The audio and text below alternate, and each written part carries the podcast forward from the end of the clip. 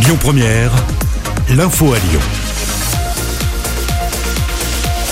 Bonsoir à tous. Dans l'actualité ce vendredi, cette disparition inquiétante au nord de Lyon d'une sexagénaire. Cette femme de 65 ans n'a plus donné de nouvelles depuis hier après avoir quitté son domicile à Villefranche sur Saône. Cette dernière souffre de troubles psychologiques importants. Le commissariat de Villefranche est à sa recherche. Sur les routes, il va y avoir du monde demain dans notre région Auvergne-Rhône-Alpes dans le sens des retours. La journée est classée rouge. Ce sera orange sur le reste de la France. Bison futé vous conseille d'éviter d'emprunter l'autoroute A7 entre Lyon et Orange de 9h à 20h et entre Marseille et Orange de 8h à 15h ce samedi. Sachez que le trafic est déjà chargé aujourd'hui jusqu'à ce soir.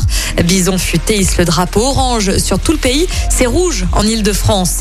Dans le reste de l'actualité, deux blessés dans un accident à Villeurbanne ce matin entre un bus et un tram du réseau TCL. Ça s'est passé dans le quartier des Charpennes. Heureusement, la collision s'est produite à faible allure. Un homme et une femme n'ont été que légèrement blessés.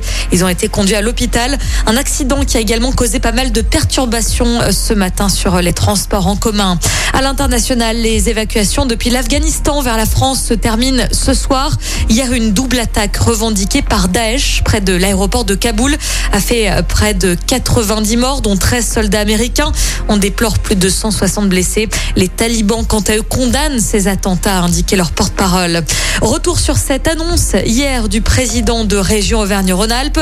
Laurent Vauquier ne sera pas candidat aux élections présidentielles l'année prochaine. Pour moi, le moment n'est pas venu, a-t-il déclaré sur euh, Twitter. On passe au sport en football. Ça joue ce soir. Objectif première victoire en championnat pour l'OL. Les Lyonnais sont actuellement 16e du classement. Ils se déplacent sur la pelouse du FC Nantes. Le coup d'envoi est donné à 21h. Et puis du côté de Tokyo, la France obtient deux nouvelles médailles aux Jeux paralympiques grâce à Alex Portal qui décroche le bronze aux 400 mètres nage libre en paranatation. Et Mandy François Elie se classe également troisième en paraathlétisme sur le 200 mètres. Écoutez votre radio Lyon Première en direct sur l'application Lyon Première, lyonpremière.fr et bien sûr à Lyon sur 90.2 FM et en DAB+. Lyon Première